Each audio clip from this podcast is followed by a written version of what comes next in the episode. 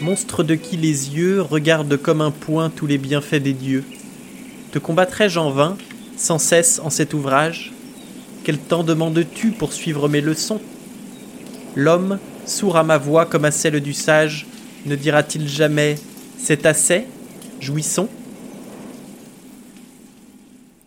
Vous venez d'écouter les premiers vers de Le loup et le chasseur de Jean de La Fontaine. Bienvenue dans la Voie des Lettres, épisode 16. Ce n'est pas la première fois que La Fontaine s'en prend aux avares, et il commence à perdre patience. Vous vous rappelez peut-être de l'épisode 8 où il écrivait à propos de l'homme qui courait après la fortune, l'ambitieux, ou, si l'on veut, l'avare. Eh bien, le moins qu'on puisse dire, c'est que ce n'est pas un cas isolé, ni un cas contact, rassurez-vous. L'avarice en prend pour son grade dans pas moins de huit fables, dont je vous donne la liste au cas où votre partenaire évite toujours l'addition au restaurant. Pour les plus jeunes qui nous écoutent, le restaurant est un endroit convivial où on allait autrefois manger en famille ou avec des amis.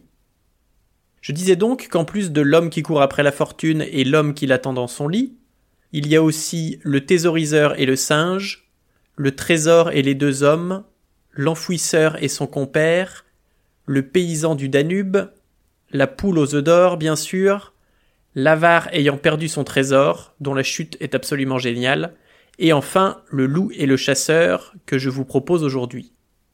Il serait d'ailleurs peut-être temps de l'écouter.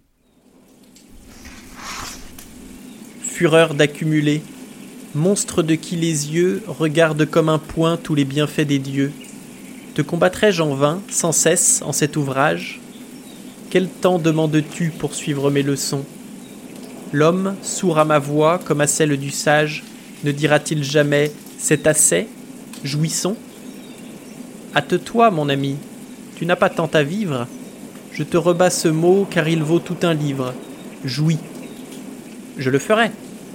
Mais quand donc? Dès demain. Eh, mon ami, la mort te peut prendre en chemin. Jouis dès aujourd'hui redoute un sort semblable à celui du chasseur et du loup de ma fable. Le premier de son arc avait mis bas un daim. Un fan de biche passe, et le voilà soudain compagnon du défunt. Tous deux gisent sur l'herbe. La proie était honnête. Un daim avec un fan, tout modeste chasseur en eût été content. Cependant un sanglier, monstre énorme et superbe, tend encore notre archer, friand de tels morceaux. Autre habitant du Styx, la parque et ses ciseaux avec peine y mordaient. La déesse infernale reprit à plusieurs fois l'heure au monstre fatal. De la force du coup, pourtant, il s'abattit. C'était assez de bien. Mais quoi, rien ne remplit les vastes appétits d'un faiseur de conquête.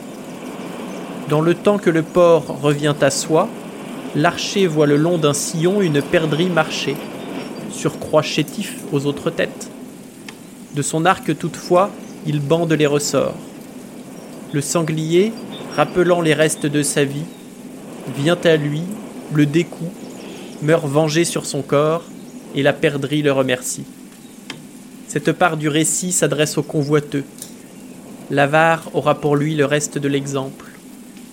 Un loup vit en passant ce spectacle piteux. Ô fortune, dit-il, je te promets un temple, quatre corps étendus, que de bien, mais pourtant il faut les ménager, ces rencontres sont rares. Ainsi s'excusent les avares. J'en aurais, dit le loup, pour un mois, pour autant. Un, deux, trois, quatre corps, ce sont quatre semaines, si je sais compter, toutes pleines. Commençons dans deux jours, et mangeons cependant la corde de cet arc. Il faut que l'on les faite de vrais boyaux, l'odeur me le témoigne assez. En disant ces mots, il se jette sur l'arc qui se détend et fait de la sagette un nouveau mort. Mon loup a les boyaux percés. Je reviens à mon texte. Il faut que l'on jouisse. Témoin ces deux gloutons punis d'un sort commun. La convoitise perdit l'un, l'autre périt par l'avarice. Y a pas à dire, ça claque, surtout vers la fin. La construction est comme d'habitude impeccable, avec une introduction donnant le sujet ainsi que la morale, qui se résume ici à Dépense ton flouze, suivi de deux courts récits qui s'enchaînent, le premier mettant en scène un chasseur et la seconde un loup. D'où le titre. Cette blague est faite à partir de matériaux 100% recyclés. En somme, une fable à trois temps, qui s'offre encore le temps de s'offrir des détours du côté de la mythologie. Ha Je parie que vous l'aviez pas vu venir, celle-là. Oui, parce que l'ami Jeannot aime bien les références à l'Antiquité grecque, et sans le décodeur, c'est parfois chaud de tout capter. Là, en l'occurrence, il veut dépeindre le dur combat que le chasseur a mené contre le sanglier. Bon, même en respectant les Alexandrins, je pense qu'on peut s'en tirer en deux vers. Par exemple, d'un bras puissant et fort, il put son arc bander, et dire au cochon mort, frérot, t'es éclaté. Eh bien, figurez-vous que ce n'est pas ce qu'a choisi La Fontaine. À la place, on a le droit à autre habitant du Styx, la parque et ses ciseaux avec peine y mordaient. La déesse infernale reprit à plusieurs fois l'heure au monstre fatal. De la force du coup, pourtant, il s'abattit. Et là, on se dit, mais qu'est-ce qu'il fume, Jeannot? J'en veux. Alors reprenons. Le Styx est un fleuve des enfers. Jusque-là, tout va bien. Les parcs sont trois déesses dont la première fabrique le fil d'une vie humaine, la seconde le déroule et la troisième le coupe. Elles représentent ainsi la naissance, la destinée et la mort, et vous les avez peut-être vues dans le dessin animé Hercule de Disney. Ici, il est question de la troisième figure, dont les ciseaux mordaient avec peine, c'est-à-dire que le sanglier ne meurt pas, il s'écroule simplement sous la force du coup. Alors le chasseur, il se dit Wouah, je suis grave in shape aujourd'hui. Il sort son tel pour prendre un selfie et va pour rentrer chez lui. Là, il y a une perdrix qui passe et il se dit Au KLM, promis, c'est la dernière, après je rentre. Il lève son arc, il commence à viser, mais pas de chance, le sanglier s'est remis de sa PLS et il vient lui faire une cathédrale. Chasseur au sol par chaos, merci, bonsoir. Moralité, arrête de chasser avec des flèches péraves et achète-toi une mitraillette à sanglier. Ça, c'était pour la première histoire.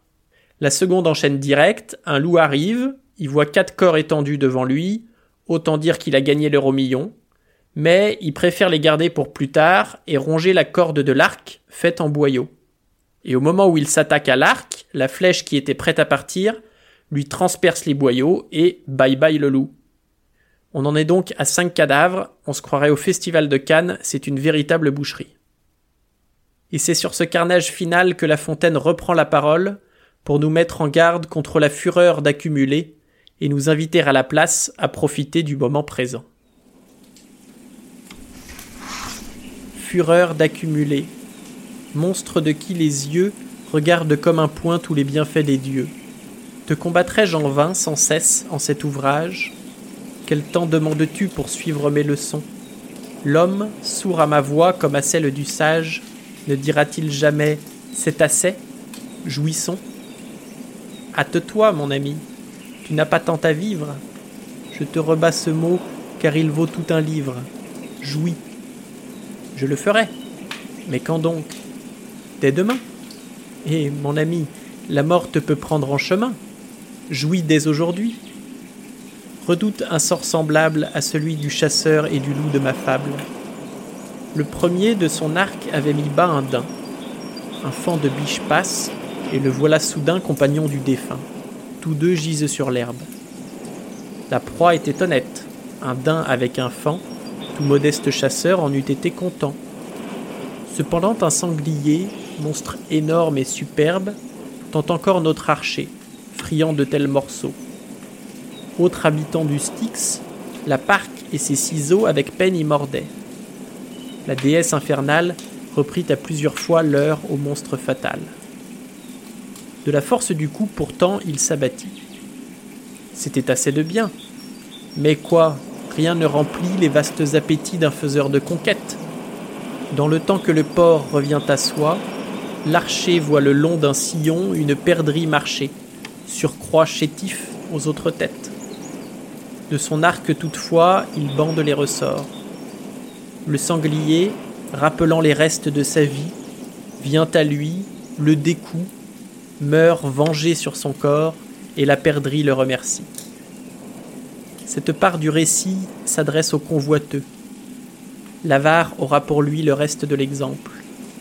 Un loup vit en passant ce spectacle piteux. Ô fortune, dit-il, je te promets un temple, quatre corps étendus, que de bien. Mais pourtant il faut les ménager, ces rencontres sont rares. Ainsi s'excusent les avares. J'en aurai, dit le loup, pour un mois, pour autant. Un, deux, trois, quatre corps, ce sont quatre semaines, si je sais compter, toutes pleines. Commençons dans deux jours, et mangeons cependant la corde de cet arc. Il faut que l'on les faite de vrais boyaux, l'odeur me le témoigne assez. En disant ces mots, il se jette sur l'arc qui se détend et fait de la sagette un nouveau mort. Mon loup a les boyaux percés. Je reviens à mon texte.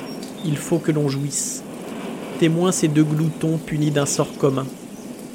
La convoitise perdit l'un, l'autre périt par l'avarice.